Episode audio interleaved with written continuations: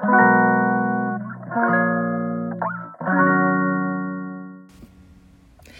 のラジオは当たり前の毎日をもっと楽しくをテーマに配信していくラジオです。おはようございます。カナリアかなこです。うまくいく人は今幸せになろうとする人でありうまくいかない人は願いを叶えてから幸せになろうとする人この文章を見た時に生きることがつらかった昔の私そのものとドキッとしました。痩せたら幸せになれる。痩せたら彼氏ができる。痩せたら痩せたら痩せて見た目が変われば幸せになれると信じていました。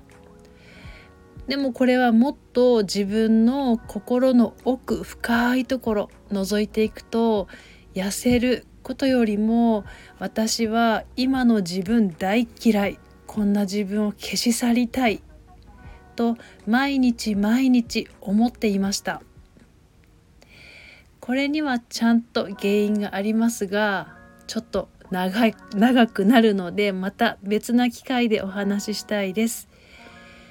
まずは今の自分と仲良しにならないとどうせ私にはできないと心のどこかで思ってて挫折した時にああやっぱり私はできない。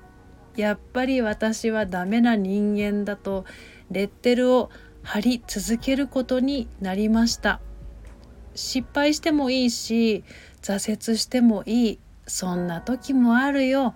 また一緒に頑張ろう。そんな風に今ここにいる自分と手をつないで最後の最後まで仲良く生きようと私は35歳を過ぎてから思えました。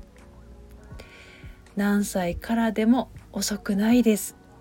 心の中で自分を褒めるところから始めてみませんか？私は大きな手術をしたこともあり自分のこと自分の顔が大嫌いになって鏡に映る自分を見れなかったし鏡に映る自分を見た時には悲しくて泣いていました。そんな小学校5年生から自分のことが好きとか自分のことを褒めることができるようになったと自信を持って言えるようになったのは今この43歳になってからです。口に出したり心で自分に声をかけたりもうほんとこれは練習あるのみです自分責めしたりひどい言葉を自分自身に投げかける癖。これはなかなか治りませんでした。でも少しずつ少しずつ行動していくと必ずちょっとずつ変わっていきます。